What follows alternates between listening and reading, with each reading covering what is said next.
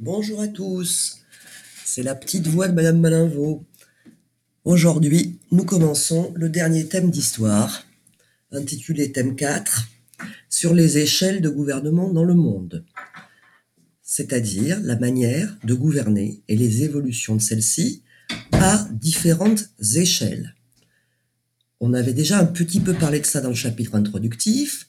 Sachez bien qu'il y aura trois chapitres qui correspondent à une échelle chacun.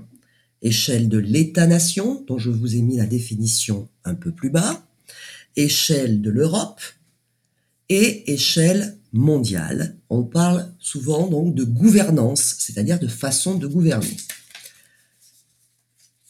Premier plan, donc premier point, pardon, c'est le chapitre 1. On commence par l'échelle de l'État-nation avec l'exemple français. Et l'intitulé de ce chapitre, Gouverner la France depuis 1946 État, gouvernement, administration, héritage et évolution. Je vous ai mis le plan. Aujourd'hui, je vous fais le la première partie. Et le sujet de composition possible, la routine, c'est l'intitulé du chapitre. Je vous ai mis aussi une frise qui vous permet de dégager les grands thèmes et d'avoir un cadre chronologique, puisque si mon plan dans les grandes parties est chronologique, à l'intérieur il est thématique. Donc il faut avoir en tête par exemple, euh, bah, les présidents de la République, c'est la moindre des choses. Et je vous ai aussi mis les définitions de toutes les notions clés, État, État-nation, gouvernement et administration, pour que vous puissiez bien suivre cette première partie et ce cours en général. Alors, toujours en intro, contextualisons, ça peut être une accroche, hein, ça dans une compo. Il y a un certain nombre de spécificités au, fait au gouvernement de la France. D'abord, l'État français est issu d'une longue construction politique qui a commencé en fait au, moment de la monarchie absolue et qui a abouti à la mise en place d'un État puissant et ce qu'on appelle un État centralisé, c'est-à-dire dans lequel les pouvoirs sont concentrés au niveau de la capitale et les décisions qui y sont prises se répandent ensuite dans l'ensemble du pays. Cette construction, donc, elle a été poursuivie sous la Révolution, sous l'Empire, et même au XIXe siècle, avec une nouveauté, puisque c'est lors de ce siècle-là que les choses se font dans un cadre républicain, avec des principes désormais euh, confirmés de liberté, d'égalité des droits, etc., etc. Tout cela, attention, est remis en cause pendant la Seconde Guerre mondiale avec la défaite et la mise en place du régime de Vichy. Donc je vous ai mis une problématique, une large, et puis une un petit peu plus précise hein, sur la place de l'État, le rôle de l'État, qui va être notre fil rouge en France de 1946 à nos jours, et qui nous permet d'aborder donc le grand 1 que je fais aujourd'hui, l'État, un rôle central et renforcé de 1946 aux années 70. Comment cet État français, qui s'est effondré avec le régime de Vichy, en tout cas cet État républicain, va se reconstruire et va se renforcer dans un contexte d'abord de reconstruction du pays, puis de modernisation dans les Trente Glorieuses.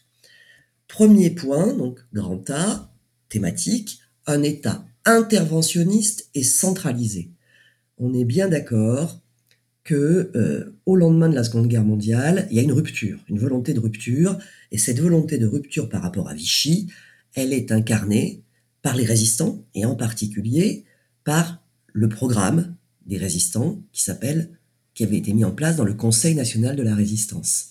Ce programme met en place un nombre de principes auxquels sont attachés encore aujourd'hui ceux qui croient en un certain nombre de valeurs, euh, de principes, la solidarité, l'égalité, la protection, etc. Il semblerait que ça revienne à la mode ces dernières semaines. Ça, c'était la petite pique de Madame Malinvaux. Alors, cet État, protecteur, puissant, il se met en place d'abord dans le domaine économique. Hein, L'État joue un rôle clé pour reconstruire le pays et ensuite reste un acteur central de l'économie. Comment est-ce que cela se manifeste? D'abord par un certain nombre de nationalisations, avec deux phases. La première au lendemain de la guerre, même par le général de Gaulle. Un certain nombre de secteurs économiques sont nationalisés donc c'est-à-dire que désormais ils appartiennent à l'État, soit parce qu'il les a rachetés, soit parce qu'il a confisqué les entreprises. C'est le cas de Renault, suspecté de collaboration avec les Allemands. C'est dans des grands secteurs, l'énergie, les transports, la banque. Et le but, c'est que l'État, donc, joue un rôle clé, puisse guider la reconstruction. Il devient donc, à ce moment-là, le premier investisseur et le premier employeur du pays. Dans le même esprit est créé un commissariat général au plan, c'est-à-dire que l'économie est désormais planifiée. Alors attention, pas comme en URSS, c'est un plan incitatif, ce n'est pas un plan obligatoire, etc., mais qui permet de lister une série de priorités. Alors ce sera d'abord la reconstruction avec l'industrialisation, et puis, sous la Ve République, des grands programmes industriels dans le domaine de l'énergie avec la nucléaire, de l'aéronautique, de l'informatique avec le bien regretté Minitel et un certain nombre d'éléments de, de ce type-là.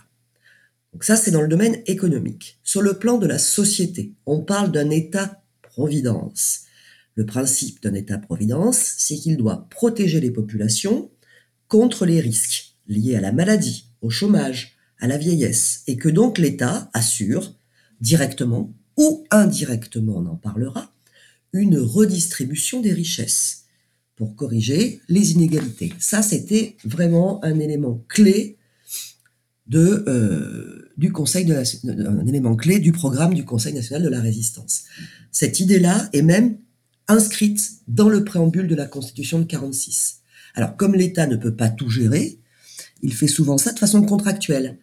Par exemple, la sécurité sociale est un organisme qui est géré par les représentants des patrons et des syndicats. C'est pas l'État directement. La, sécurité sociale, je vous rappelle, qui est créée en 1945. Il y a aussi toute une législation sociale, c'est-à-dire là l'État qui entre en ligne de compte, qui par exemple augmente les congés payés, euh, fixe un salaire minimum et euh, des allocations pour les plus défavorisés. Par exemple, les allocations handicapées. Alors, ça c'est à nouveau la minute de Madame Malinvaux, ce sont tous ces aspects-là qui ces dernières années ont été critiqués, voire remis en cause, au nom d'une modernisation indispensable. Vous remarquerez que depuis la crise du corona, ce discours s'est atténué, même au sommet de l'État. Mais wait and see, nous verrons plus tard.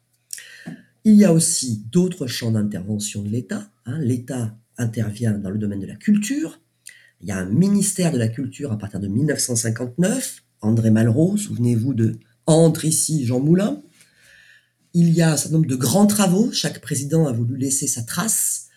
L'État intervient aussi dans les médias. Rappelez-vous dans le chapitre sur les médias le fait que l'État, que le général de Gaulle en particulier, contrôle les médias audiovisuels et l'État, dans la perspective aussi de corriger les inégalités, a fait tout un travail d'aménagement du territoire, ça en avait parlé en géo en première, de façon à atténuer les, déséquilibres territoriaux et les inégalités. C'était le rôle d'un organisme lié à l'État qui s'appelait la DATAR. Clairement, cet État interventionniste atteint son apogée dans les années 50-60. D'autant que l'État est très incarné par le général de Gaulle, président de 1958 à 1969, et cette vision de l'État est largement approuvée par une majorité des dirigeants et de la population. Point. Deuxième élément, même s'il n'est pas question de rentrer dans le détail, il faut être au point un petit peu sur les institutions et sur la façon de fonctionner de l'État. Donc, dans cette période, il y a deux constitutions qui sont installées, une en 1946 et la Ve République en 1958. Voyez votre cours, s'il vous plaît. Et surtout, une organisation nouvelle de l'administration, dont la définition était précisée au début de la leçon. Premier point, c'est la Quatrième République. On l'a vu l'année dernière. Sans entrer dans le détail, on a là une république parlementaire, démocratique, avec un certain nombre de valeurs et de principes parmi lesquels bien sûr la séparation des pouvoirs, la souveraineté de la nation, et un gros défaut, ou en tout cas un gros reproche qui lui a été fait, c'est que, vu que le régime est parlementaire, il y a une forte instabilité des gouvernements qui sont régulièrement renversés, et ça provoquera une légende un peu noire de la quatrième République, perçu comme un régime instable, alors que ce n'est pas tout à fait exact, et que le personnel politique, lui, est relativement stable. Bon. Et puis, euh, c'est dans cette période que est mise en place en France une administration stable, elle aussi, renouvelée, modernisée. Alors, il y a d'abord les grandes écoles qui sont créées au lendemain de la Seconde Guerre mondiale. En D45 sont créés les IEP, les futurs Sciences Po, et surtout l'ENA, l'École nationale de l'administration, afin de former les hauts fonctionnaires. L'objectif de cette mise en place était de former un personnel qualifié, compétent, de corriger les inégalités en faisant en sorte que par concours, c'est l'accès à la haute administration soit accessible à tous. Bon, ça, c'est un petit peu un échec. Et de renouveler la haute administration avec des fonctionnaires républicains au service de l'État, alors qu'ils avaient été largement, euh, largement compromis sous le régime de Vichy. Donc l'objectif, c'est que ces énarques soient les, serviteurs de l'État, soient des experts, des techniciens qui aident le gouvernement dans les tâches les plus complexes, et ce technocrate, avec un, élément un peu péjoratif, devient central dans le gouvernement, euh, d'abord parce qu'un certain nombre de présidents, de premiers ministres sont d'anciens membres de l'ENA, et qu'on trouve ces membres de l'ENA un petit peu partout dans l'élite de l'administration. Donc effectivement, oui, pardon, oui, une, haute administration de qualité, c'était l'objectif. Pour autant, aujourd'hui, elle est très décriée, surtout parce que le populisme a tendance à faire d'elle quelque chose de complètement décalé. On en reparlera plus tard. Autre élément, le régime de la fonction publique, les fonctionnaires. Donc il y a un régime qui est créé par un statut en 1946 qui fixe les droits et les devoirs des fonctionnaires. Recrutés sur concours, donc égalité d'accès, rémunération fixée en fonction de son grade et de son échelon, hein, certes son avancée, du niveau de concours, certes un emploi garanti, mais en tant que gage de sa liberté et de son indépendance, mais aussi de son attachement à l'État et du fait qu'il ne soit pas corrompu, et mission de service public. En fait, ce sont les mêmes objectifs que pour l'ENA, mais à une autre échelle. Entre nous soit dit, là aussi, les fonctionnaires ont été largement critiqués, décriés, leur nombre a diminué ces dernières années, et cette crise sanitaire remet en place leur importance. Bien. Troisième petit point, la Ve République, l'idée, à partir de 1958, que l'État devient encore plus stable. Donc, vous vous souvenez, on l'a vu l'année dernière, la Ve République est issue de la guerre d'Algérie et de la crise du 13 mai 1958. C'est le général de Gaulle qui est appelé au secours, qui installe cette Ve République avec des institutions qu'il a voulu. On dit parfois que cette Ve République est un régime sur mesure, un costume sur mesure pour le général de Gaulle. Et effectivement, le président de la République, de cette Ve République, a des pouvoirs très importants. On parle d'un monarque républicain. C'est lui qui nomme le Premier ministre, il peut dissoudre l'Assemblée, il peut consulter le peuple par référendum, il peut même exercer temporairement, et en cas de crise, les pleins pouvoirs par l'article 16. Il a aussi, comme les présidents des 3e et 4e Républiques, le rôle de chef de la diplomatie. Et voilà, pardon. Le Premier ministre, lui, c'est le chef du gouvernement. Surtout sous De Gaulle, on a l'impression que ce n'est qu'un exécutant du président. Néanmoins, le gouvernement joue un rôle clé, puisque c'est à l'Assemblée l'ordre du jour, c'est-à-dire les projets de loi qui viennent du gouvernement qui sont examinés les premières, et que par le 49.3, l'article 49.3, le gouvernement peut faire passer une loi sans discussion, vote à l'Assemblée. C'est ce qui avait été fait il y a quelques semaines pour le projet de réforme des retraites. Ce gouvernement, il peut s'appuyer sur une majorité stable à l'Assemblée, puisque, à la différence de la quatrième République, il n'y a plus de système de proportionnel. Donc pendant des décennies, il y avait en gros deux camps, la gauche, la droite, et une certaine stabilité politique, une vie politique bipolarisée. Néanmoins, donc cette cinquième République, qui est à la fois un régime parlementaire, puisque malgré tout, l'Assemblée peut renverser le Parlement, un régime présidentiel avec un pouvoir important du président, mais la présence d'un gouvernement et d'un Premier ministre, euh, ce, régime-là avait semblé être le régime de De Gaulle, et la crainte était qu'après le départ du général De Gaulle en 1969, cette Ve République ne survive pas. Et pourtant, ça a été le cas. Alors, ces dernières années, voire décennies, les choses se sont compliquées, nous le verrons dans le Grand 2. Pour faire le bilan sur cette période, hein, de 1946 à la fin des années 70, on a clairement un État fort qui joue un rôle clé, entrepreneur, régulateur, protecteur, et cela repose sur un certain consensus. Un consensus qui est lié aussi au fait que la France des années 50-60 s'est modernisée, s'est enrichie, et la population vit mieux. Ce qui n'empêche pas certaines critiques. Rappelez-vous de la crise de mai 68, qui est quand même peut-être plus qu'une crise de l'État, le rejet d'un vieux président et de son monde, hein, d'un monde qui est passé.